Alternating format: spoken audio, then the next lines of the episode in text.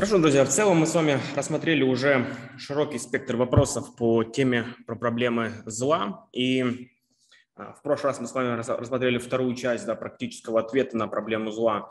И поэтому сегодня мы а, можем перейти к такой, к третьей завершающей части и поговорить более подробно об эмоциональной проблеме зла, которая является, пожалуй, наиболее а, острой в этой всей теме, потому что наши эмоции, они всегда или не всегда, но часто превалирует над нашим разумом, в особенно таких экстренных ситуациях. Поэтому сегодня мы попытаемся с вами обсудить вот эту э, тему эмоциональной проблемы зла и поискать э, возможные решения этой проблемы.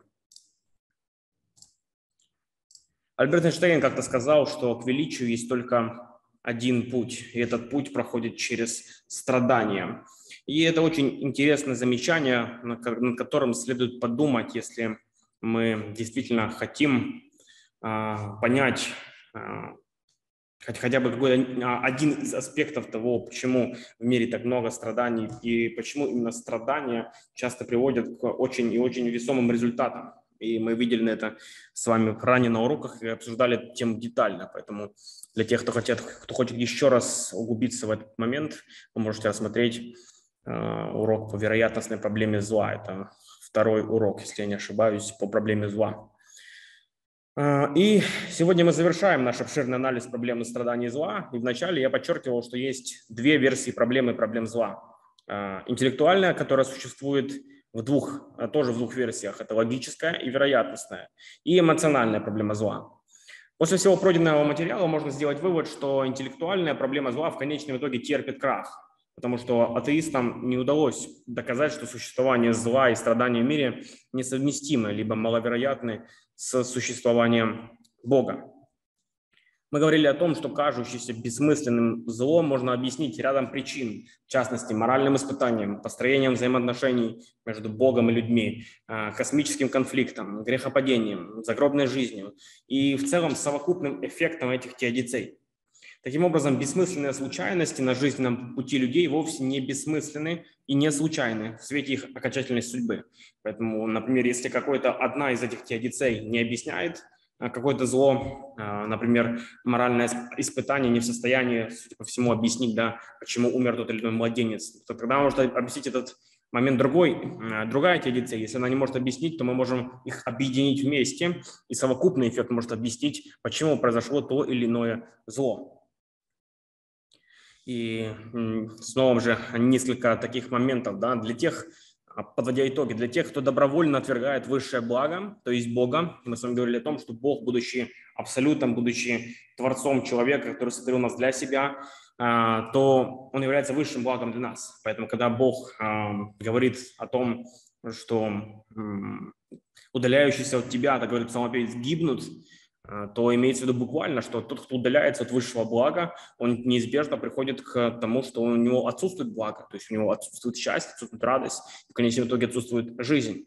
Поэтому для тех, кто добровольно отвергает высшее благо, то есть Бога, их страдания являются последствиями этого, а, а также судом, которого они заслуживают, поскольку они не только отвергают высшее благо, они еще и совершают грех.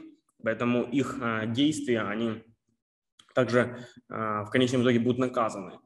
А, но, во-вторых, для тех, кто стремится к высшему благу, то есть к Богу, их страдания могут иметь целью подготовить их к встрече с Богом посредством морального испытания и формирования души, или же посредством того, что он будет а, возвращен в небесные обители. Да, то есть если человек умер, допустим, то кто-то может сказать, это какой смысл был в этих страданиях, если они ничего не достигли, однако же такого рода возражения не учитывает тот факт, что существует также загробная жизнь, которая является тем моментом, где присутствует э, компенсация. Другими словами, Бог позаботится о том, чтобы любые страдания, которые они не заслужили, то есть те люди, которые стремятся к высшему благу, но испытали в этой жизни, в конечном итоге пошли им на пользу и были преодолены в их жизни. Даже в земной жизни есть свидетельство того, как тяжелые страдания были побеждены верующими людьми. Один из примеров – это Ник Вуйчич, да, а, который родился без рук и, и без ног с одной из самых а, редких болезней в мире. и смог преодолеть эти страдания благодаря вере в Иисуса Христа, смог завести семью и стать успешным спикером. Их истории могут, много, а, могут многих вдохновить и побудить других искать смысл жизни. Выше приведенные пункты также дают основательный ответ – но не единственный ответ на вызов, который Иван Карамазов у Достоевского бросает своему брату Алёше. Как известно, Федор Достоевский был человеком верующим, и в книге «Братья Карамазова», которая является одной из самых глубоких книг Достоевского, он а, описывает в деталях так проблему зла с помощью да, художественных, художественных приемов. И, а, но более того, многие атеисты пользуются аргументами Достоевского, хотя Достоевский сам не считал это аргументами, опровергающими Бога, он пытается дать на них ответ, то сами атеисты используют эти аргументы, потому что они, они выглядят очень весомыми.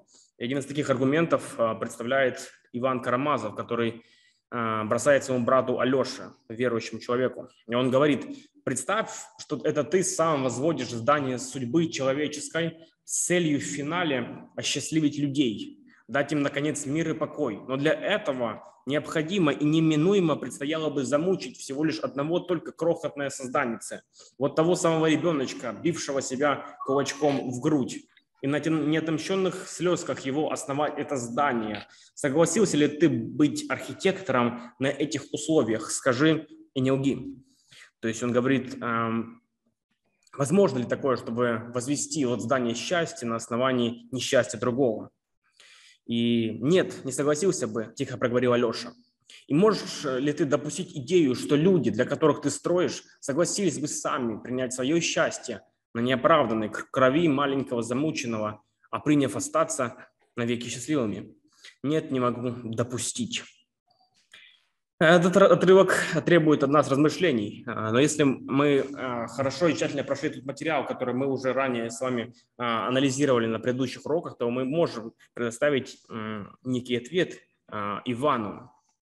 В ответ Ивану можно сказать, что благо, оправдывающее любое допущение незаслуженных ужасных страданий, в первую очередь направлено на самого страдающего то есть в данном, в данном случае ребенка. То есть Иван делает ошибочное предположение, что э, Бог использует ребенка как трамплин для других, не учитывая самого ребенка. Однако же благо, которое Бог достигает посредством допущения страданий, оно направлено прежде всего на самого страдающего, то есть на самого ребенка, а уже после на других людей, э, и не всегда на других людей. Э, учитывая, что всемогущий Бог обладает силой обратить все во благо, даже если это и будет в загробной жизни, то Бог может гарантировать, что любой такой страдалец действительно обретет благо, и что в конечном итоге страдания будут компенсированы. Поэтому, какими бы ни были серьезными страдания в этой жизни, учитывая то, что существует возможность компенсации в следующей жизни, эти страдания могут быть оправданы. Эти страдания могут иметь некий смысл. Кто-то может задать вопрос, да тогда, если такая цена большая, то зачем вообще а, создавать мир? Но, на мой взгляд, бытие э, или жизнь априори лучше не бытия. Поэтому у Бога были все основания решить сотворить мир, даже наполненный страданиями. А, такой мир более предпочтителен, поскольку он основан на ценности любви и свободы воли. Оба эти фактора объясняют, почему Бог не вмешивается всякий раз с целью предотвратить зло. А, наша одна, еще одна из наших проблем в том, что мы очень быстро а, забываем хорошее и акцентируем внимание на плохом. И поэтому, когда мы проходим через некие страдания, нам кажется, что это очень и, и очень а, ужасная вещь, которая вообще вот, которую нельзя пережить, как-то вынести, и которая как, как бы обесценивает все оставшиеся моменты нашей жизни. Но если мы задумаемся, то э, в жизни каждого, или, по крайней мере, большинства из, из нас – добрых моментов или благополучных моментов больше, чем злых. То есть, хотя война, допустим, Вторая мировая шла там, 5 лет, да, а, то гораздо больше было время мира. Хотя война сейчас в Украине уже идет уже 3 месяца, то гораздо больше времени было мира. То есть гораздо больше момента благополучия, хотя кто-то болеет раком, там, допустим, 5 лет, но гораздо больше лет он жил здоровым. То есть и если мы анализируем нашу жизнь, то мы понимаем, что на самом деле в нашей жизни гораздо больше благополучных моментов, чем моментов плохих. Но потому что мы акцентируем внимание на плохих моментах, нам кажется, что наша жизнь, она как бы обесценивается от того, а, что в нашей жизни приходят страдания. Но если мы посмотрим на это с правильной перспективы, а, все выглядит иначе. А, Писание показывает, что как зло было преодолено в жизни Иосифа в последней главе Бытия. Преданный и проданный в рабство своими братьями в молодости, Иосиф претерпел много лишений и страданий, которых он не заслуживал. Но повествование изображает, как в конечном итоге он стал правителем Египта по божественному провидению и спас свою семью от голода. Обращаясь к своим братьям, Иосиф сказал, «Вот вы умышляли против меня зло, но Бог обратил это в добро, чтобы сделать то, что теперь есть, сохранить жизнь великому числу людей». Таким образом, а, в, э, таким образом, что в итоге обретет человек посредством страданий, зависит от реакции человека на Бога.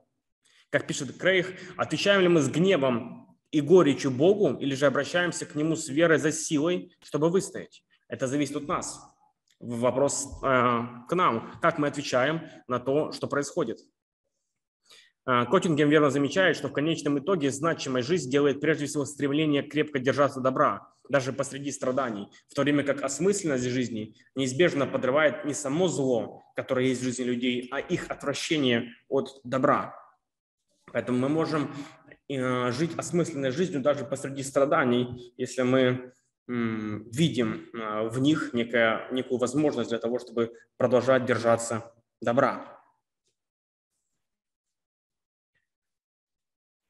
Так как же должен реагировать человек на зло и страдания? Должен ли он или она увеличивать зло и страдания, чтобы привести к большему благу? Если Бог не предотвращает и не устраняет зло, должны ли мы предотвращать или устранять зло? Как пишет один атеист, ибо зачем бороться за искоренение зла, если зло является необходимой, неизбежной частью или побочным продуктом Божьего провиденциального плана для мира? С другой стороны, если мы должны пытаться предотвратить или устранить страдания, то почему этого не может сделать Бог? Если человек, обладающий нравственностью, должен попытаться остановить происходящее на его глазах зло, то тем более должен был бы это сделать Бог. Этот аргумент часто выдвигается с использованием аналогии родитель-ребенок. Например, Бертран а, Рассел пишет, говорят, что отношение Бога к своим творениям подобно отношению родителя к своему ребенку. Но, конечно же, если бы это было так, то такие особые отношения не дали бы право Богу допустить жестокое убийство пятилетнего ребенка, поскольку матерь ребенка такое бы никогда не допустила. Убийство своего ребенка э, даже другими ее детьми, потому что она является его э, родителем. Проводя аналогию между Богом и человеческими родителями, Опи утверждает, представляется весьма убедительным полагать, что если бы человеческие родители знали заранее, что если у них будет ребенок, то их ребенок будет изнасилован, замучен и убит в возрасте до двух лет, тогда эти родители предпочли бы вообще не заводить детей. Как же тогда для Бога могло быть приемлемым завести множество детей, полностью осознавая, что они будут изнасилованы, замучены и убиты в возрасте до двух лет? Это серьезные вопросы. А Шелленберг утверждает, что любые хорошие родители, по крайней мере, дали бы знать о своем присутствии своему ребенку, который вызывает к ним. Опять же, а, если мы тщательно проанализируем материал, который мы прошли, то мы можем дать некие ответы на эти вопросы. А, в ответ на эти возражения можно сделать четыре замечания. И, как объяснялось ранее, бремя доказательства лежит на атеисте, чтобы опровергнуть эти замечания – во-первых, согласно христианскому теизму, начало зла и страданий в истории связано с неправильным свободным выбором существ. Поэтому если бы каждое сотворенное существо, включая ангелов, на протяжении всей истории не совершило бы свободного выбора греха, не было бы и страданий. Однако из- из-за того, что они согрешили, их неправильный выбор повлиял на других, появились и продолжают существовать страдания. Даже в этом случае Бог может позволить страданию обратиться во благо, но это не означает, что страдания сами по себе являются благом. Страдание – это всегда состояние падшего мира, а не то, каким Бог хотел, чтобы мир был. Во-вторых, пример с родителем и ребенком – это лишь подходящая аналогия для некоторых аспектов отношения Бога к своему творению. Она не предназначена для описания всех аспектов этих отношений, и на самом деле вообще неуместно использовать ее для описания всех аспектов этих отношений. Например, Бог является метафизической основой добра, так что сближение с Ним является высшим благом, чего нельзя сказать ни об одном родителе человеке. А, кроме того, Бог является судьей э, всех и установил правила для проверки всех людей. Опять же, это не аналогично любому человеческому родителю. Более того, одна из целей, для которых Бог создал людей, состоит в том, чтобы возложить на них значительную моральную ответственность, значительную до такой степени, что она действительно могла бы влиять на жизнь других людей. А, в-третьих, некоторые из благих целей, которых хочет достичь Бог посредством страданий, состоят в том, чтобы иметь более близкие отношения с Ним и уподобиться Христу. В-четвертых, э, христианский теизм утверждает, что в будущем Бог на самом деле истребит зло на страшном суде. В-пятых, Писание утверждает, что Бог иногда вмешивается, прекращая зло. Этому есть явные примеры, например, потоп или Содом и Гамора. Но также будет разумно предположить, что мы просто не знаем, сколько раз Бог вмешивается, останавливая зло, учитывая нашу ограниченность в знании. Однако Бог дал людям свободу воли, что подразумевает ответственность за ситуацию в мире и возможность роста в отношениях с Богом и другими людьми. То есть, когда мы проводим аналогию человек, а, как родитель человек и Бог, она некорректна во многих отношениях, потому что родитель, он не предоставляет а, человеку само существование, свободу воли, он не учитывает эти факты, он просто исходит из того, что есть, и, и а, продолжает свой род, да, а, основываясь на том, что уже существует. У Бога же стояла другая задача. У него стояла задача выбрать мир, в котором будут жить его, его творения. Это будет мир со свободой воли или без свободы воли. Если это мир со свободой воли, из этого следуют некоторые следствия. Поэтому, когда мы рассуждаем в категориях творец и творение, это несколько разные категории. И мы не можем говорить, что если бы я так не поступил, то значит Бог бы так не поступил потому что о, совершенно разная ответственность и совершенно разное понимание лежит на Боге и человеке. Джон Максвелл однажды рассказал историю о человеке, который посмотрел на голодающего ребенка и спросил, «Боже, как ты мог допустить такие страдания? Почему ты ничего не делаешь?» А Бог ответил, «Я определенно что-то сделал, я создал тебя». Бог хочет, чтобы люди помогали другим, учитывая, что в этом заключается воля Божья для человечества, и что создание морально значимого мира является приоритетом в его глазах, неудивительно, что те страны, в которых люди ведут себя более ответственно, например, носят маску в общественных местах во время ковида, они более эффективно справляются с проблемой зла. Поэтому а, Бог, дав свободу, подразумевает ответственность за ситуацию в мире и возможность роста в отношениях с Богом и другими людьми. Таким образом, когда мы видим какое-то проявление зла и страданий, то одно из средств, как Бог отвечает на него, это ты сам. То есть Он работает через тебя. И Он хочет, чтобы именно ты это сделал, а не чтобы Бог вмешался, потому что Он дал ответственность, э, возложил на тебя. На этом курсе я показал, что существуют различные возможные ответы на проблему зла, которые атеист не может опровергнуть, поэтому аргумент от зла против христианского э, теизма терпит крах. Опять же, бремя доказывания лежит на атеисте. С другой стороны, существуют различные аргументы в пользу христианского атеизма, которые также не были успешно опровергнуты атеистами, и о которых мы поговорим детальнее э, позднее. Поскольку зло и страдания сами по себе являются плохим следствием свободы выбора, а люди редко могут знать, будет ли благополучие человека усилено страданием, люди должны бороться со злом и уменьшать страдания. Это наша обязанность, возложенная на нас Богом. Мы не должны оставаться равнодушными к злу, считая, что оно всегда приведет к благу, поскольку часто именно через нас э, Бог и совершает благо. А, таким образом, да, э, говоря о том, что ну, Бог может из зла сделать благо, а поэтому я не буду ничего делать, это полностью игнорирует тот факт, что именно через тебя Бог и совершает благо. Именно часто через человека Бог творит высшее благо или большее благо. То есть, когда Бог говорит, да, что все, когда в Римлянам сказано, да, что Бог э, делает так, что все содействует ко благу для верующего, то часто это, это ко благу происходит и от другого верующего. Поэтому мы не должны быть равнодушными к злу, который происходит сегодня, мы должны реагировать на него как-то, и именно через нашу реакцию часто Бог проявляет себя. Говоря о практическом ответе на зло со стороны христиан, мы проанализировали два подхода – теорию справедливой войны и теорию двух царств. Я намеренно не стал выделять какой-либо один из этих подходов, потому что я хочу оставить выбор лично за вами. Вы должны просто честно подойти к анализу и сделать выводы для себя, какая из перспектив или подходов больше подходит для вас. То есть она в ваших глазах является более правдоподобной или более библейской. То есть я не хочу э, в такое острое время навязывать какую-то свою точку зрения, Э, у меня она есть личная, и вы можете сами принять решение для себя, проанализировав аргументы двух сторон. Но я хотел, чтобы это было объективно, максимально объективно, как это возможно, и без лишних эмоций просто рассмотреть аргументы одной и другой стороны.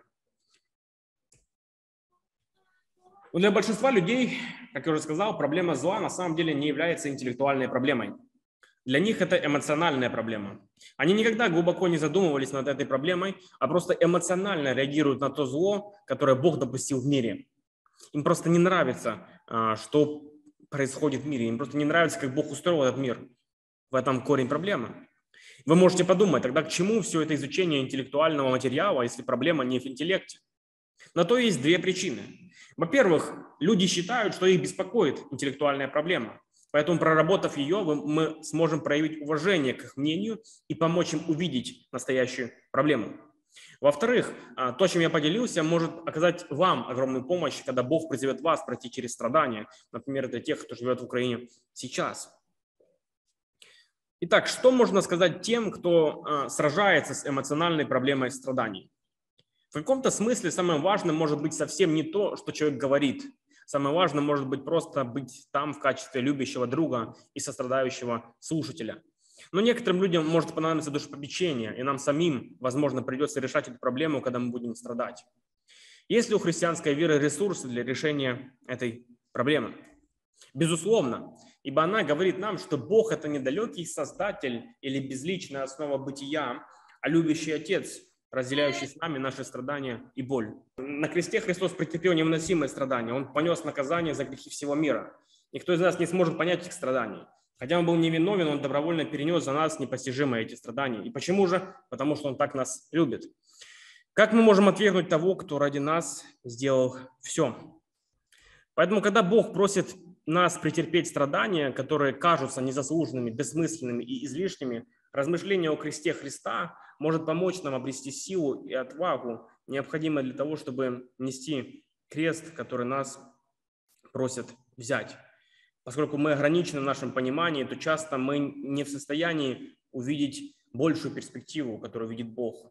Поэтому вместо того, чтобы пытаться понять, почему Бог позволяет вам страдать каким-либо образом, вы должны просто попросить Его дать вам силу и мужество переносить страдания, которые Христос призвал вас переносить, и попытаться увидеть, какие уроки вы могли бы извлечь из них.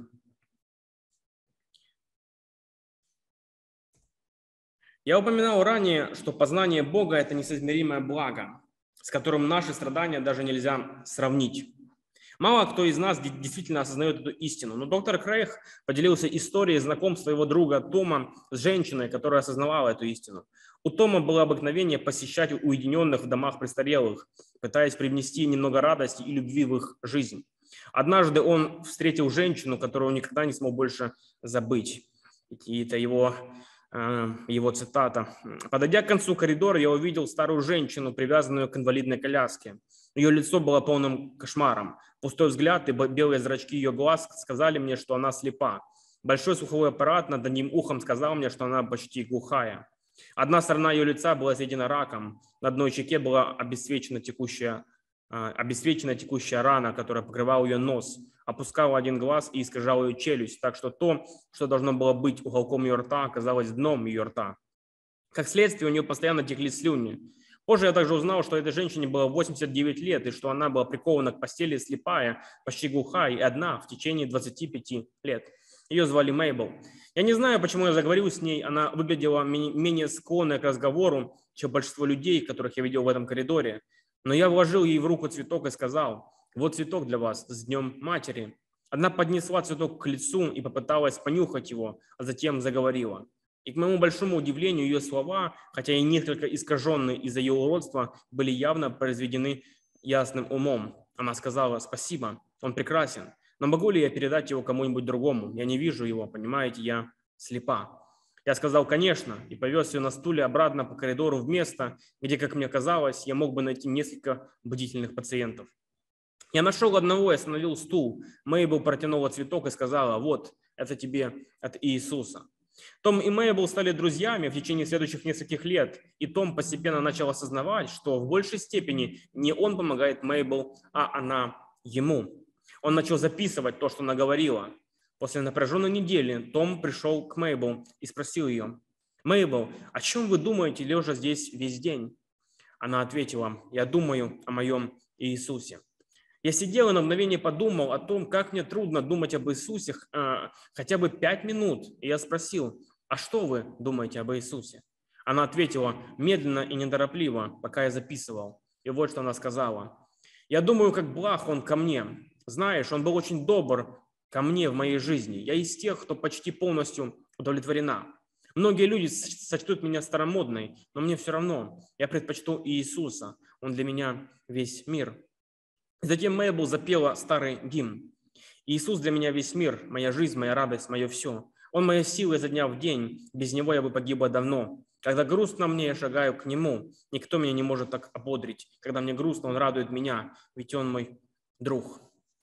Это не вымысел. А, это может показаться невероятным, но человек действительно так жил. Я знаю. Как она могла так жить?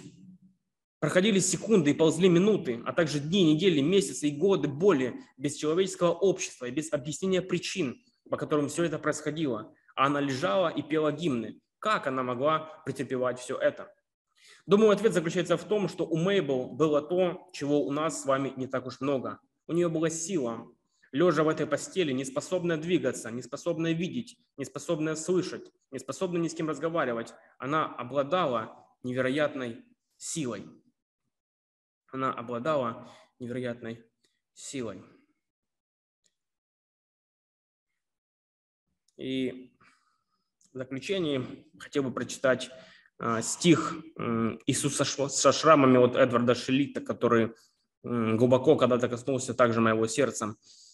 А, «Коль я не знал тебя, узнать хочу сейчас. Твои глаза в ночи горят сквозь тьму. Дай видеть след тернового венца, узреть тебя, израненный Иисус.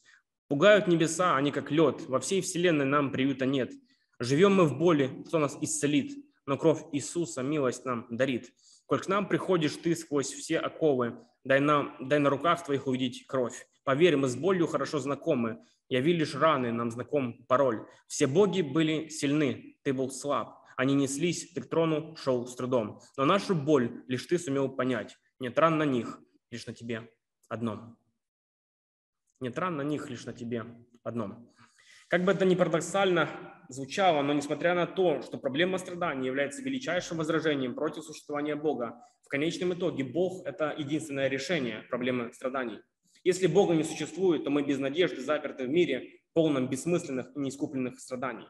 Бог – это окончательный ответ на проблему страданий, потому что Он искупил нас от зла и ведет нас в вечную радость несоизмеримого блага, общения с собой.